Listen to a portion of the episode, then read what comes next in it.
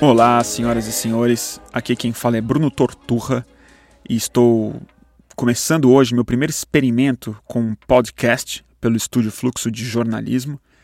E confesso a vocês que eu estou me sentindo muito petulante em fazer um podcast, já que quem me assiste e me conhece é, sabe da minha gagueira e da minha dificuldade de manter uma dicção fluente sem sofrer. É, e eu acredito que talvez no podcast isso fique especialmente evidente, incômodo, já que tudo que teremos no podcast, no fundo, será baseado na minha dicção e na minha fluência. É, mas é o que temos para hoje, é o que eu me dispus a fazer e agradeço muito a vocês que se dispõem a ouvir. É, e quero dizer também que esse podcast, particularmente, ele não foi planejado como tal. A gente foi fazer uma entrevista ontem, quarta-feira, dia 26 de outubro de 2016, com o Luiz Eduardo Soares, na casa da mãe dele, em Laranjeiras, aqui no Rio, onde estamos. É, e ao final da nossa entrevista, eu e a Suzana, que é minha namorada e parceiríssima aqui do Estúdio Fluxo, a gente percebeu que talvez a gente tivesse um podcast na mão também. É, primeiro porque a gente decidiu usar apenas trechos da nossa conversa com o Luiz Eduardo é, dada a é, urgência e o fato de que a gente achou melhor separar os é, temas, já que eles se tratam basicamente dessa reta finalíssima do segundo turno no Rio. Mas também eu confesso que tem a ver com o fato de que a introdução que eu fiz falando ficou especialmente gaga, ruim, longa e sofrida. Então eu falei, a gente não tem uma introdução, vai ter que ser fatiado mesmo. Então a gente falou, poxa, vamos colocar a íntegra dessa conversa aqui com o Luiz é sempre muito interessante, sempre uma grande aula. Vamos botar a, a íntegra no áudio, no podcast, e aí eu faço uma introdução aqui, sei lá, menos gaga, e explicando para vocês o contexto um pouco mais amplo disso daqui. E outra porque a gente sempre quis fazer também um podcast do Estúdio Fluxo. Uh, acelerando, vamos lá. Por que, que nós entrevistamos o Luiz Eduardo Soares? É, primeiro, porque na última semana ele se tornou o alvo preferencial, um alvo muito forte da campanha do Marcelo Crivella como forma de atacar o Marcelo Freixo. O Luiz foi acusado de estar próximo do Marcelo Freixo e ser uma pessoa que defende traficante, que é conivente com o tráfico, que de alguma maneira representa o crime no Rio de Janeiro. Nada mais injusto. É, Para quem não conhece, o Luiz Eduardo Soares é um antropólogo, cientista político, um escritor, um romancista, um dramaturgo. É uma referência, verdadeira referência em segurança pública no país, não só pelas suas obras, que é, incluem, para vocês terem uma é, ideia, os livros Elite da Tropa 1 e 2, que deram origem respectivamente aos filmes Tropa de Elite e Tropa de Elite 2, é, mas mais do que isso, ele é um grande.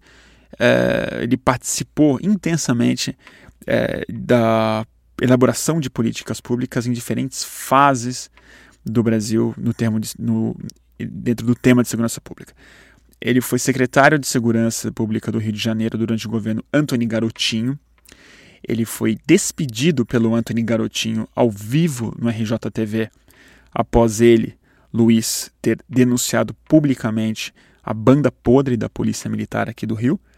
É algo muito sério e que, olhando em perspectiva, ali podia se identificar já o embrião das milícias e dessa fusão muito perigosa entre o poder institucional e o crime. Ele também ocupou a Secretaria Nacional de Segurança Pública no governo Lula e foi afastado também por pressão política por conta das suas visões extremamente progressistas é, em relação à segurança pública. Uh, e ele trabalhou também muito próximo do senador Lindbergh Farias na elaboração da PEC 51, que prevê a refundação das polícias no Brasil.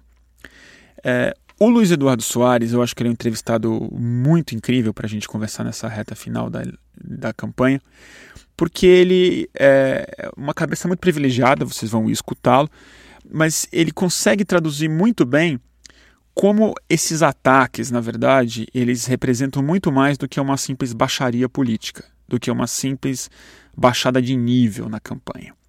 Na verdade, a gente consegue entender através desses é, ataques o que está por trás da filosofia política, do projeto, da visão de, de cidade, mas mais do que isso, da cisão entre direitos humanos e segurança pública que os conservadores insistem em fazer, e é um imaginário político muito perigoso que está se colocando no país. E na nossa conversa, vocês vão é, escutar isso, como através da descrição dos é, ataques que ele sofreu na campanha, a gente consegue elaborar um pensamento sobre é, como direitos humanos, na verdade, é uma política de segurança pública. Que isso jamais pode ser dissociado nem do ponto de vista pragmático da coisa. E aí é que eu acho que está o grande argumento do Luiz Eduardo. Como, na verdade, foi a falta de direitos humanos, foi a implementação da violência e da morte como uma política de segurança pública que não só escalou a violência muito forte do lado do crime também, mas mais do que isso, se, se tornou, por mera lógica, o maior fomentador de corrupção policial e da própria fusão do Estado com o crime. Esse é o pensamento que o Luiz Eduardo Soares desenvolve ao longo do nosso papo.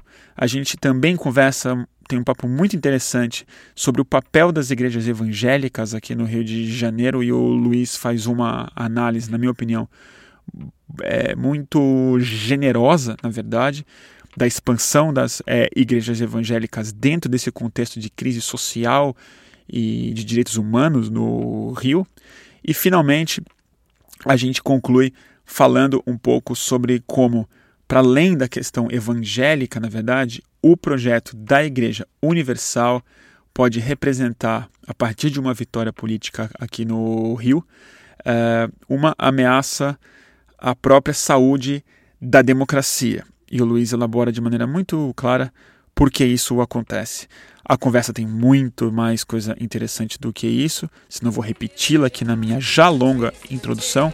Então, sem mais delongas, direto da casa de sua mãe em Laranjeiras, Luiz Eduardo Soares, na estreia do podcast do Estúdio Fluxo.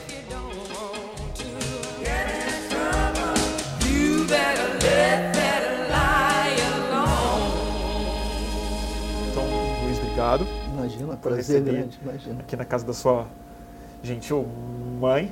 É, e saber de você, primeiro, assim, é, o que aconteceu na última semana, qual a natureza desses é, ataques, e como que você acha que, a partir disso, a gente consegue entender um pouco é, o que está por trás dessa é, estratégia política para consolidar uma possível vitória do Crivella no segundo turno?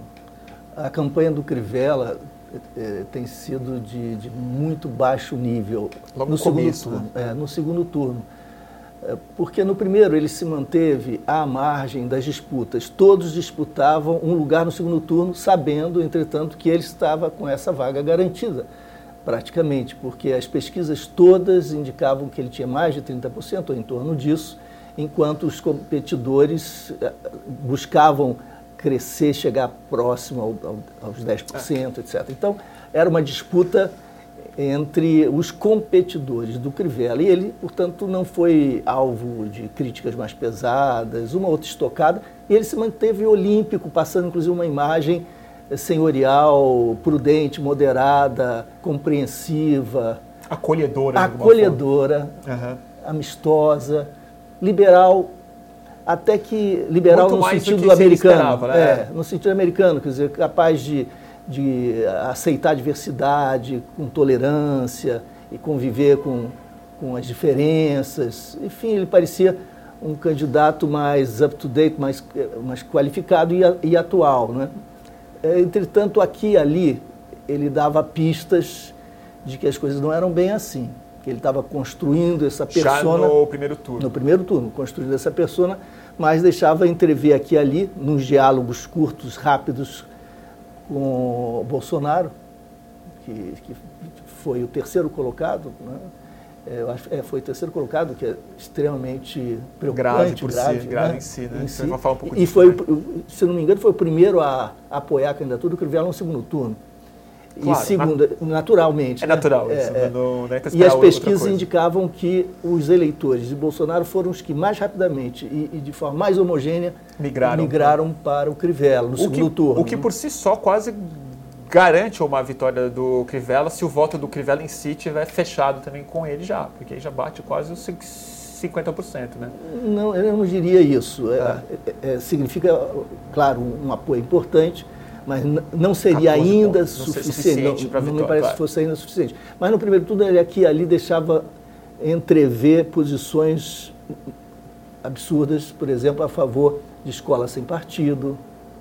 Ele chegou a dizer isso, uhum. Ampassan. Isso não foi muito destacado, repito, porque ele não estava no foco. Não é? É, sobre a família, família, é, a família monogâmica tradicional, heterossexual, heterossexual é? E falando aquela linguagem da lei da ordem da família como matriz da sociedade, no sentido bastante com o homem como chefe. O homem como chefe. Uhum. Isso ele não chegou a, a, dizer explicitamente, mas é claro mas, que. Mas é estranho, porque a biografia dele, que hoje está sendo duramente é, é explorada na campanha, já estava tudo lá. De alguma maneira também, na, não só ele se colocou como essa figura mais é, conciliadora no primeiro turno, mas a sociedade mesmo falhou em observar o passado imediato dele como alguém muito reacionário. Não, sem dúvida. O problema é que a gente não tem uma razão una, superior e virtuosa que é capaz de calcular e, em nome do coletivo, decidir. Quero dizer o seguinte: se a sociedade, né, como um corpo único. que é esse o problema. É, a sua parte mais democrática, digamos assim, uhum. mais, mais, vital, mais criativa. Mais informada também? Mais informada. É, se, essa, se, se, essa maioria, eu espero que seja, enfim, os segmentos assim, desse tipo, pudessem se entender, diriam, olha, nós temos um risco muito grande. Então vamos, desde o primeiro turno, enfrentar o risco que significa o Crivella. Ocorre que havia, além das divisões no campo da esquerda, havia também uma pulverização no campo centro conservador e havia a identificação do PMDB como o mal maior, como o grande outro, como inimigo a ser vencido. Verdade. É, então, Até porque era o establishment mesmo. Né? Era o establishment, uhum. era o partido matriz da corrupção nacional, o partido de Eduardo Cunha, não nos esqueçamos. O partido que faliu o Rio de Janeiro também. Que faliu o Rio de, Janeiro, o estado de calamidade, enfim. É, de fato, o PMDB era o partido a ser batido, era o partido a ser vencido.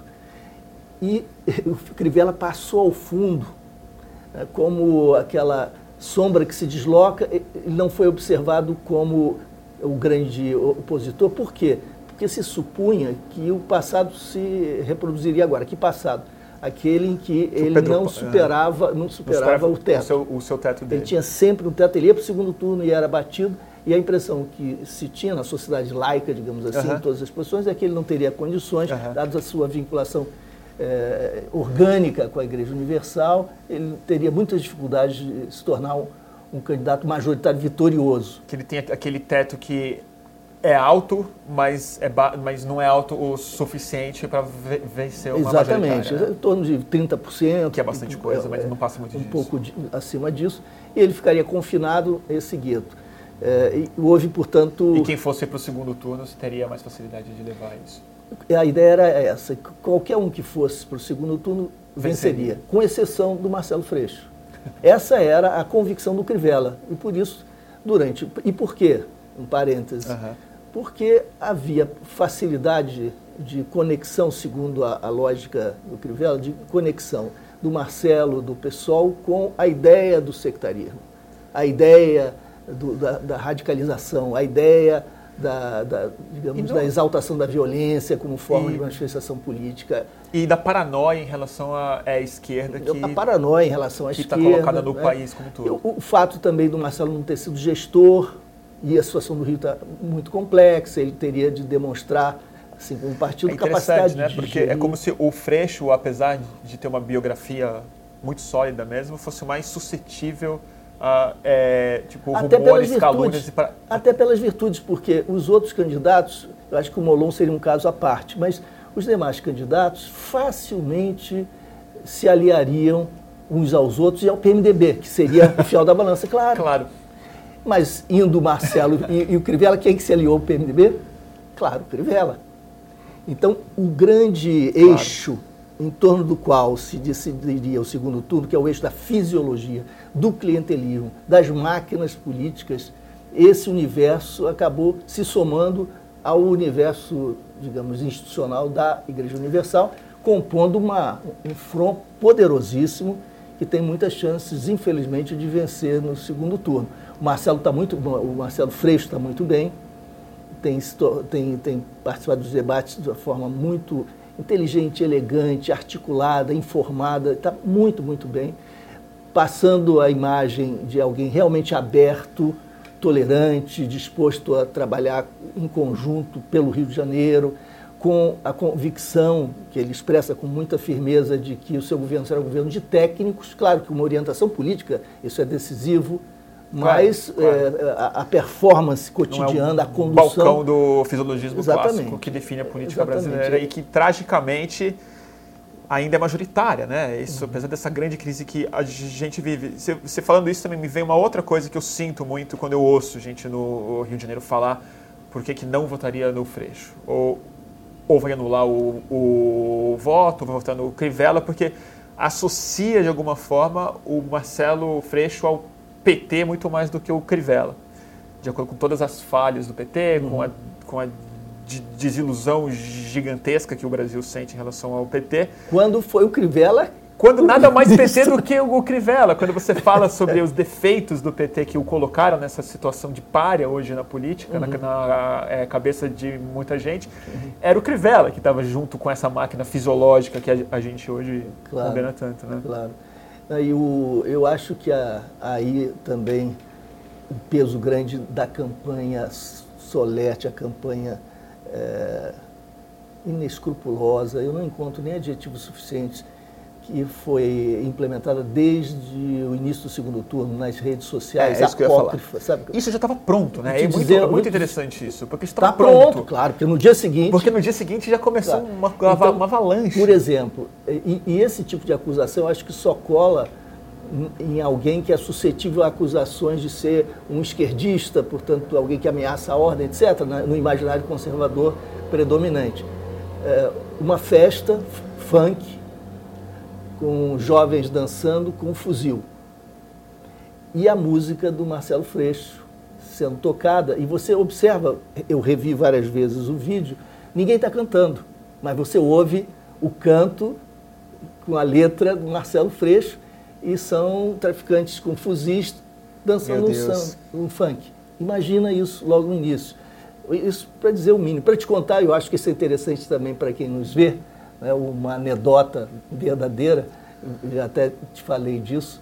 Minha mãe, uma senhora, é, na academia de ginástica, ela vai fazer o seu exercício, ela ouve meninas e senhoras comentando: Ah, parece que o Freixo está aqui próximo, no Largo do Machado, campanha dele. Aí a outra diz: Deve estar tá rolando muita maconha. Elas não usam o verbo rolar, deve, deve ter muita maconha por lá. Aí a outra disse assim: Não, não, é pior os traficantes estão descendo o morro para trocar cocaína por voto. Eles estão comprando voto com cocaína. Senhoras de classe média, meninas jovens dizendo isso. Aí uma terceira diz assim, claro, e agora com esse Luiz Eduardo Soares ainda, nós vamos ter um caos. Aí a minha mãe quase tem um. Sua mãe na academia tendo que ouvir um negócio desse. Ah, mas ela rodou a baiana porque é mãe. Mãe é mãe. Bom, Se nós é. tivéssemos mãe. Mesmo que você fosse essa pessoa, ela ia. É, evidentemente. mas, que verdade fosse. Mas você imagina como é, é possível ele, ele estar fazendo, o Crivella, o, a sua campanha está fazendo Nossa. qualquer coisa. Então, nos, nas pílulas, nas inserções, eles estão dizendo Luiz Eduardo Soares foi demitido do governo do Estado quando atuou na área de segurança por conivência com traficantes, por proteger bandidos. O clássico do condenação dos direitos humanos. É, mas nem, nem fala de direitos humanos, é claro. por, por conivência. Por, e, é, e, ele agora está associado a Marcelo Freixo. Vocês imaginem o que será a nossa, nossa cidade. Em, outro, em outra inserção, eles dizem eles são favoráveis à legalização das drogas. Marcelo Freixo combateu as milícias, a Luciana Boatê foi advogada de alguém acusado de ser traficante. Ele usando combater as milícias. Usando como, combater as milícias como um problema. Um problema. Luiz Eduardo também Juntando combate com a defesa as milícias. de bandido.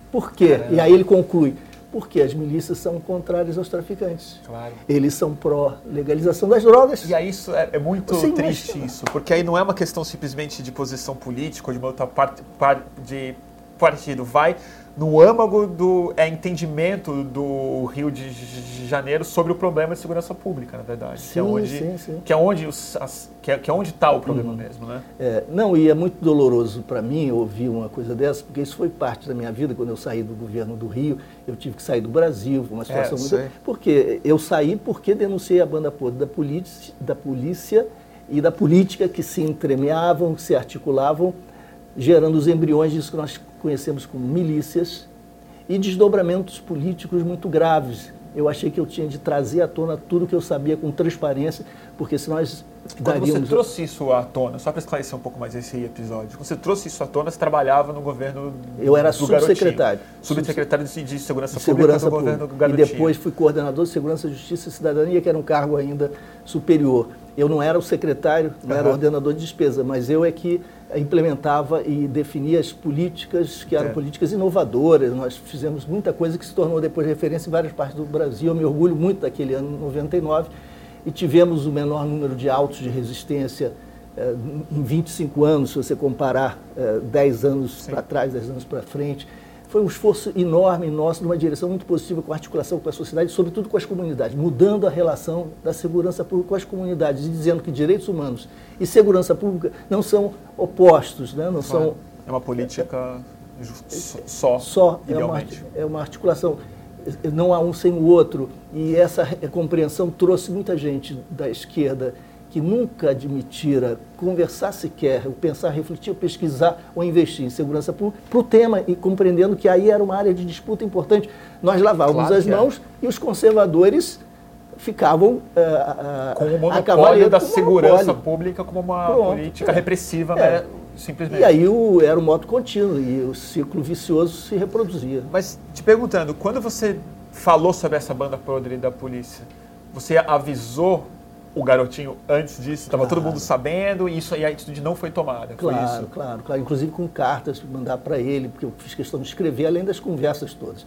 E A era o situação- embrião das milícias, era quando estavam começando Eu, a se a- formar. retrospectivamente, dá para entender assim, porque eram Mas não grupos... havia ainda esse nome colocado Não, não, não. Eram articulações entre políticos corruptos e segmentos policiais corruptos, os quais, entretanto, assumiam postos de comando, o que era muito grave. Hoje isso é história para o Walt Disney, né? Depois do que a gente viu, do que, o que foram os últimos 15 anos no Rio de Janeiro, e quantos chefes de polícia foram presos. Muito Então, por conta do trabalho do Freixo.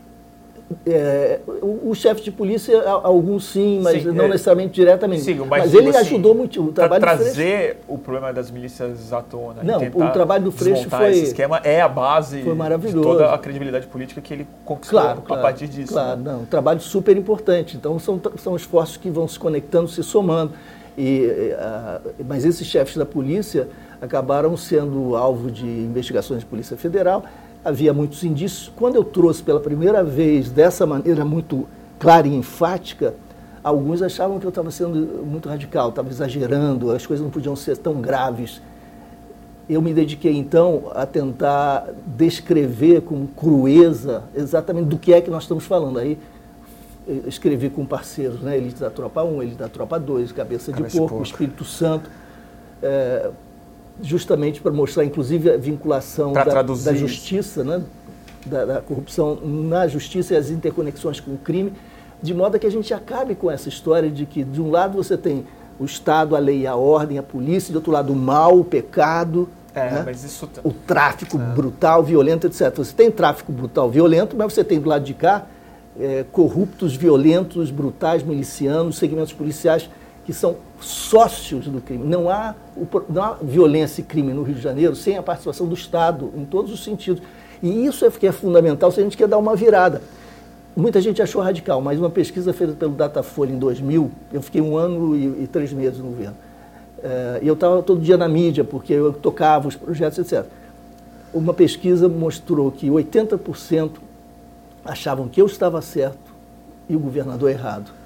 Na no, época, estado. no Sim, Estado. na época. Hoje ninguém se lembra mais, são Então, 16 anos. E o que aconteceu? Porque hoje essa percepção parece que está piorada, na verdade. Parece que a cisão, esse é, abismo que no imaginário existe entre a lei, a ordem, a polícia e o traficante e o crime parece mais aprofundado. Não sei se você sente isso na rua também. Acho que essa eleição prova muito isso. É, já era assim, sabe, Bruno? A minha impressão que Porque isso a gente perdeu 15 pesquisa. anos aí de oportunidade disso ser compreendido e é interessantíssimo falar com você, porque a gente teve essa conversa publicamente muito graças ao tropa de é, elite. Essa conversa chegou na sociedade de maneira muito mais ampla e de alguma uhum. forma ela não foi compreendida como um problema do sistema político, mas ela aprofundou um pouco a ideia de que tem o polícia, tem o bandido, tem a sociedade, tem o criminoso, uhum. tem o Estado, tem o favelado, uhum. tem o uhum. traficante.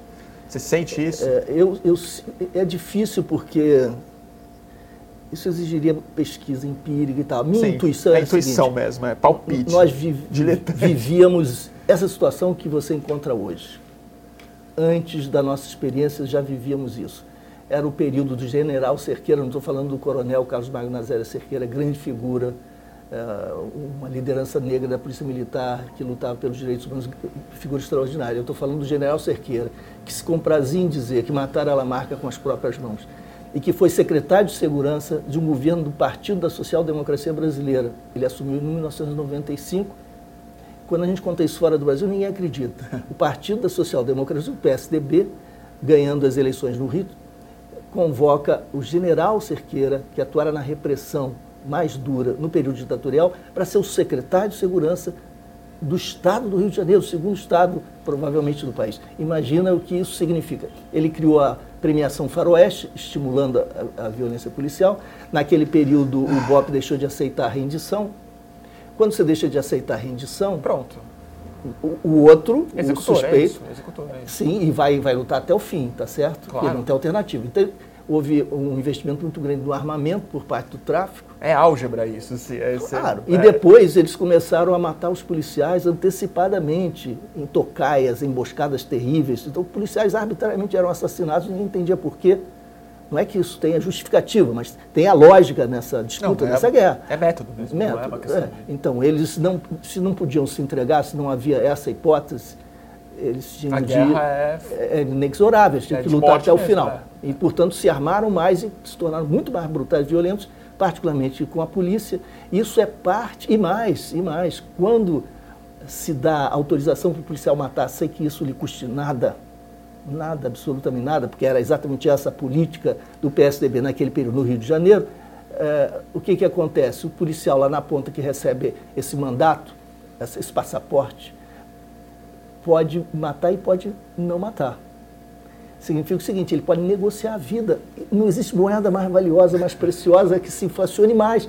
Assim, olha, posso matar, não me custa nada. O arrego fica em alta mesmo. Meu Deus do céu. O arrego é a moeda mais valiosa de um policial é, que ganha merreca mesmo. Que não... Quanto é que você me dá pela claro. sua vida? Eu vou querer isso, isso e aquilo. E aí houve uma evolução na economia eh, da corrupção, que é uma economia com a sua racionalidade, ainda que seja ilegal. Claro. Depois dos jogos ad hoc no varejão, dos, dos arregos, dos, das alianças, das negociações diárias, nós passamos para um segundo estágio mais organizado, que era das casas alugadas clandestinas, para as quais eram conduzidos os suspeitos, onde então se processava essa negociação chamou advogados, chamou seus parceiros, seus familiares. É, isso era, entretanto, caro, porque você tinha que se arriscar na prisão que você efetuava, de os segmentos claro. corruptos policiais, tinham que manter a casa, isso significa custo de administração, mantê-la clandestina também Você... envolve. Enfim, é, é, custoso. Depois, Escala a economia do crime necessariamente. É, esse é o segundo estágio. E depois, se você tem de matar o suspeito, porque os negócios não funcionam, é, esconder o corpo é também complicado. Então eles decidiram e deram um terceiro salto, o processo weberiano de evolução da racionalidade econômica desse capitalismo perverso e brutal, semi-clandestino. O terceiro estágio é o seguinte, é o arrego direto.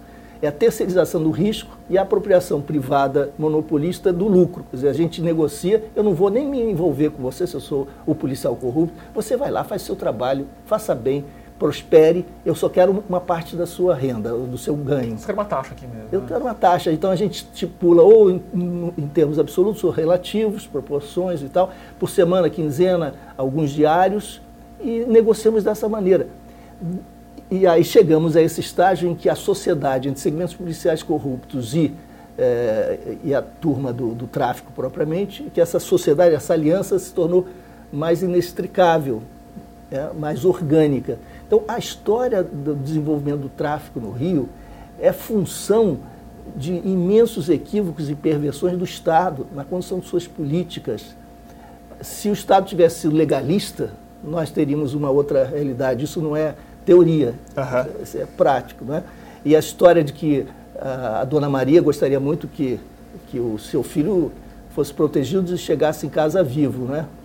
Então, ela está disposta, a dona Maria, uma figura qualquer, né, de classe média, está disposta, inclusive, a aceitar a traição aos direitos humanos e a legalidade, se tiver de matar esses bandidos, que se mate. Já que é uma guerra mesmo. Né? Que se mate, porque é. eu quero que meu filho esteja protegido. E o meu papel, tal como eu vejo, é convencer a dona Maria que se nós fizermos isso, mesmo que ela despreze os direitos humanos, eu não vou discutir moral, ética com ela, mesmo que ela despreze os direitos humanos, praticamente, pragmaticamente, é uma sandice dar liberdade para matar e aceitar a execução extrajudicial. Isso está na matriz da corrupção. E claro. quando você tem essa corrupção em grande escala, você não tem mais nenhuma distinção entre a institucionalidade e o que se chama mundo do crime. Eles se interpenetram completamente e, portanto, a tal defesa do filho da Dona Maria não se fará, como não se faz. É preciso compreender essas vinculações, é. para além da ideologia ou da moral, da ética, etc. Mas falando em moral e é ideologia, como é que você vê, então? Acho que é uma resposta complicada, darei uma entrevista inteira, eu acho, sobre isso, mas tem um elemento aí que é crucial para a gente entender é, essa é, é evolução, não só da é, economia, mas da política em função da é, criminalidade e de como isso afeta principalmente a é, favela e a periferia aqui no Rio, que é o papel da é, igreja evangélica. Como que você acha que isso se encaixa de alguma forma com o crescimento de capital político, de credibilidade e de formação de imaginário moral e é e é e ético que o Crivella hoje surfa com com tanta facilidade? Esse é um grande tema e apaixonante. E eu acho que, como a maior parte dos fenômenos da sociedade, é, isso é contraditório, no sentido de que você pode e deve vê-lo por ângulos diversos, valorizando o positivo e negativamente ao mesmo tempo. Claro. Então, eu acho que há uma contribuição muito positiva do avanço das igrejas evangélicas no Brasil, no Rio de Janeiro. Muito positivas, por um lado, porque é, diante da miséria, diante da hiperexploração da força de trabalho, das desigualdades abissais, do desespero, desespero, vezes esses, esses núcleos organizados funcionavam como um welfare improvisado é, que se dava no plano comunitário. A ajuda mútua, o estímulo à, comunidade, à formação gregária de comunidades. Isso significava a possibilidade de conseguir empregos, de conseguir uh, uma creche, uma forma pela qual as mães se distribuíam para atenderem-se mutuamente, soluções sociais, coletivas que foram estimuladas. E a perspectiva, isso é muito importante para a teologia da prosperidade, que é, tem vigência ampla uhum. nesse mundo, é, nessa, nesse universo, a perspectiva de que você pode ser feliz nesse mundo. O Weber distinguia os tipos de ascetismo, os tipos de experiência religiosa, aqueles que são extramundanos, os que são intramundanos. Os extramundanos são as igrejas, as religiões que uh, remetem à possibilidade da vitória, do êxito, do triunfo, da glória, da felicidade ao mundo pós-morte, paraíso. O mundo espiritual pós-morte. Aqui você vai sofrer, vai cumprir seu papel, o que seja. É um teste aqui. É um teste, o que seja, mas a felicidade está a lures, está no, no, outro mundo. A, a teologia da libertação católica não resolveu esse impasse, ainda que falasse muito deste mundo no qual nós estamos. Por quê? porque dizia assim, não, nós podemos ter a felicidade nesse mundo, mas com uma transformação social muito profunda, que não será para a sua geração. E essa é a aprovação. Essa é a aprovação. Essa é a aprovação. Você não pode ser feliz sozinho, não deve. Mas a Via Crucis é política, ela não é mais espiritual, é, é, Mas é política. Uhum. O fato é que, entretanto, mesmo sendo intramundana a, a, felicidade possível. O paraíso é para o futuro. É para o futuro. E o futuro uhum. é o, também o outro mundo. É aquele que você não alcança, é no qual você vai estar tá morto. É, é. No qual você vai estar tá morto. Isso não é para você. O martírio está colocado. Está colocado, nem para o seu filho. Uhum. Aí vem a igreja que diz o seguinte: Ô Bruno, Você quer um, um carro? carro. Falamos exatamente. Por que será, né? Não, não, é pecado, Bruno. Você pode ter, pode desejar, pode ambicionar, isso pode funcionar. E Deus vai dar para você. Deus vai te ajudar. Vai te dar, é. Você tem que parar de beber. Também algumas coisas interessantes não, claro. na ética do, do, é. é. ética do trabalho, do capitalismo, claro. né? Que é de, essa devoção ao trabalho. Você vai atuar de uma maneira séria na vida pode prosperar. Você pode prosperar, sua família também. Vocês podem ter empregos, vocês podem cobiçar, ambicionar bens materiais, aquilo que isso você não é já não. Isso não é pecado. E é possível. E essa felicidade você tem direito de fruir. E isso Deus é, te dá agora. Isso é interessantíssimo, né? Porque ela dialoga exatamente com o tipo de política de esquerda que o Lula propôs para o Brasil. Aí também. você matou a pau, exatamente. É, porque você junta a é ascensão nacional do consumo com uma teologia que encaixa Exa perfeitamente. Bom, você concluiu, eu, te, eu escrevi sobre sobre isso, com essa conclusão você antecipou exatamente isso. É, tem aquilo que a gente chama na sociologia de estrutura de plausibilidade. É uma crença que encontra respaldo na experiência cotidiana, tal como você a interpreta. Total. Tem redução da desigualdade, acesso a consumo, empoderamento dos de, de baixo e uma, e a teologia, que, uma mitologia que dá conta disso. Que dá conta disso. Fechou o país. Fechou. Então, Nossa, a é. O lado negativo. O lado negativo, a violência contra a tradição, as tradições afro-brasileiras. Isso é uma coisa pavorosa. Pavorosa. A, a, intolerância, o discurso que machista. Também, é, e... tem uma outra coisa nisso que fiquei pensando muito quando você falou, né? De como que ela também é uma teologia que propõe o paraíso aqui. Ela traz o diabo para cá também. Uhum. Então ela tem esse lado de querer que você se alie com Deus para ter uma vida próspera, uhum. mas toda vez que eu vejo televisão evangélica, eu vejo muita para ver o que, que, eles estão falando, e fui em muito culto ver, eu fico impressionado como que o diabo é um tema. Claro. E o diabo não está no inferno o diabo está na bebida, o uhum. diabo está na macumba, uhum. o diabo está na dor de cabeça que você sente, está uhum. na angústia que você tem de madrugada. Claro, claro. E eu acho que isso está muito nessa chave de como que a esquerda virou esse novo Sim. diabo. E tem uma, um, um, outro aspecto interessantíssimo, que é o seguinte, a relação do velho catolicismo, do catolicismo tradicional, com a, a Umbanda, com as tradições afro-brasileiras, candomblé, etc., era ou de repressão no início, né, de apoio à repressão por parte do Estado, ou depois de uma tolerância soberba superior, para que houvesse a possibilidade de uma assimilação desigual, hierárquica, né, em que os de é. baixo poderiam conviver com a, o, o, o, grande é, paraquedas, o grande guarda-chuva maternal, paternal da Igreja Católica. Então, o sincretismo como uma forma de agregação subalterna. Uhum. E uma tolerância eh, de um convívio que é desprezo. Por que, que ele pensa assim? Não, vamos tolerar porque é ignorante. É primitivo. É, é. Eles são ignorantes, eles têm problemas mentais, etc. Quando você está nesse outro mundo popular evangélico, é totalmente diferente, muito mais interessante, porque é o seguinte: o fenômeno do espírito se apossando do, do sujeito é verdadeiro, ele, existe, é, ele é real. É.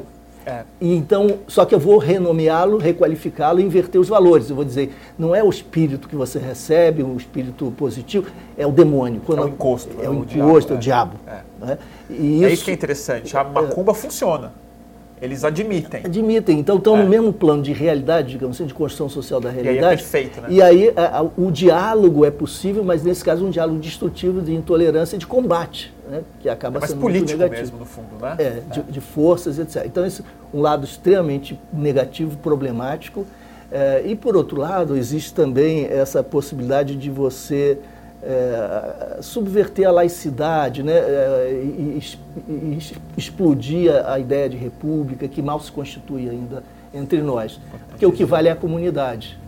Né, o que vale é a comunidade, somos nós, esse, esse nós, esse, esse coletivo é um coletivo restritivo e os que estão de fora é, são os que estão na sombra da divindade, ainda não acessaram o nível superior. Mas um dia a gente vai chegar. Mas um, dia, um dia a gente vai chegar. É. Um dia a gente essa ideia, ganha a presidência da República. Ganha a presidência da República e ganha. E, e, os dois poderes, os dois mundos, os dois reinos se acoplam, é. se justapõem. O reino laico, o reino sagrado, que esse é o grande projeto teleológico, é a grande utopia da realização intramundana do poder evangélico. Essa comunidade se dissocia da sociedade, ela não dialoga, não é um grupo que, como outro grupo, entra em contato e negociam. Esse caso é uma comunidade que tende a se fechar, ela, é, ela se abre na medida em que consiga conquistar novos adeptos. Mas ela conquistar poder também. É, conquistar poder, mas ela está fechada e, e, e, se atribui essa força. E nesse sentido é antipolítica, né? É, antirrepublicana. E, é, e a, o que é assustador, Bruno, é que, voltando aos, aos ataques do Crivella, é que nós não podíamos imaginar que houvesse esse nível de, de agressão, é, que é um nível baixo, porque, além de ser hipócrita, cínico, completamente insustentável, é deturpador, manipulador. É, você dizer que o sujeito foi demitido porque é, proteger bandido foi a coisa mais fácil do mundo. Eu, na minha defesa, no meu vídeo, levantei o jornal que a eu tenho guardado Globo, até é. a capa do Globo. Luiz Eduardo cai depois ou após denunciar a banda. Pô, todo mundo sabe dessa história, que é o contrário do que eles estão dizendo. Não, não dá para reescrever a história, re, reinventar a história assim. Todo mundo, mas todo mundo nada, né? Ninguém, né? Esse Ninguém, é o problema. Claro, isso é mas, bobagem. O que eu fiquei pensando é que acho que aí tem uma distinção que é muito difícil de fazer, ainda mais numa campanha, sem cair no rótulo de preconceito contra é, os é, evangélicos, porque assim, a gente analisou bem o que você apontou como lado positivo, analisou bem alguma coisa que você também apontou como lado perigoso, um lado ruim do é, avanço evangélico. Mas tem uma outra coisa que é uma distinção muito crucial, que aí sim vem a questão do poder político mesmo. Que é quem está avançando essa teologia, quem está encarando, quem está manipulando essa teologia em cima da política, em cima das comunidades e tudo mais, é, é muito, tem uma distinção entre o que é o pastor e o que é o crente o que é a instituição das igrejas neopentecostais e o que é a comunidade que se forma em função de uma é, ideia. E a Igreja Universal do Reino de Deus talvez seja o exemplo mais bem acabado, provado por muitas formas, a gente sabe disso, de que eles têm uma consciência comercial do que eles estão fazendo, não uma consciência teológica. Quer dizer, é um projeto, antes de mais nada, financeiro, político, muito consciente, de décadas, fazendo isso. Por que você acha que a gente não conseguiu, ou é tão difícil, a gente não conseguiu comunicar tão bem essa distinção entre o evangélico e o aproveitador do evangélico? Entre o projeto político de um, de um grupo que só é teológico na medida que é, interessa ele ser, ou ele fica mais, é, fica mais progressista quando interessa ser, e a massa de pessoas que no Brasil cresce como crentes, como evangélicos. Algumas como hipóteses. Nós acabamos, quer dizer, nós, os que não estão nesse mundo e o veem criticamente, e até de uma maneira unilateral, que não é a, a, a minha visão, é, essa turma tende a ver com preconceito e tende a estigmatizar esse universo evangélico. É que são duas coisas diferentes, né? É. Um é o evangélico, outro é o pastor. Pois é. Eu sempre digo isso. É o meu problema não é, é com o crente. É o, meu problema né? é com o bispo, não é? É como o PT. Você é. tem problemas com o PT, mas os que votam pelo PT, a grande massa popular brasileira que acreditava nas possibilidades de, de mais democracia e de redução de desigualdade, não tem nada a ver com a corrupção que fulano ou Beltrano tenha cometido. Uhum. Mas e você vê a generalização contra o PT, acaba também estigmatizando todo esse universo. O mesmo acontece com os evangélicos. As pessoas falam de uma maneira eh, generalista, homogeneizando uma realidade. Ele parou agora. Acabou de parar? Acabou de parar. Retomando a nossa gravação, deu uma pequena falha que é, acabou o espaço, mas é, com a palavra Luiz Eduardo Soares. Eu dizia que, é, de certa maneira, os preconceitos que generalizam críticas para o universo evangélico é, são, claro, por serem preconceitos, são injustos, misturam o que não deve estar misturado, não reconhece, os preconceitos não reconhecem a imensa diversidade que há também nesse universo, tem grupos que são politizados de outra maneira, etc. E a gente não pode homogeneizar. E isso serve àqueles que têm interesse justamente em manter o seu rebanho com, com perspectivas políticas e manipuladoras, porque eles todos se sentem agredidos. Claro. E quando você tem um rival externo, você nada como uma perseguição para uma igreja se, se unir, consolidar, se consolidar e a identidade se reforça pelos nossos preconceitos, a falta de diálogo, nós, o preconceito impede um diálogo mais transversal e depois a gente deve pensar isso em, em, na história, a gente deve pensar isso, Bruno, eu acho, como um processo. A gente está num capítulo inicial de um processo que é muito rico. Daqui a 10 anos, essa, esse universo pode ser totalmente diferente. Pode ter havido uma transformação importante. As pessoas vão aprendendo com a experiência, começam a distinguir o, o que é importante para a sua religião, o que pode ser manipulação. Isso vai depender do processo, de como a sociedade vai lidar com isso, da nossa disponibilidade e abertura para o diálogo. E a figura que encarna isso, curiosamente, é justamente o Freixo, né? É a pessoa do diálogo, da tolerância, da diversidade, da coragem para enfrentar é, as milícias, a corrupção, o que seja. E nós estamos, nesse momento, vendo como, para atacar essas virtudes, é preciso recorrer à mentira, à, à falta completa de qualquer critério e se o Crivella é capaz de fazer isso na campanha, o que ele não fará no poder para manter-se lá e para expandi-lo? Por isso ele é um risco para a democracia, do meu ponto de vista. Nós estamos diante de uma situação muito Explica grave. Explica um pouco melhor isso. O que você acha que é o risco real da democracia uma vez ele no poder?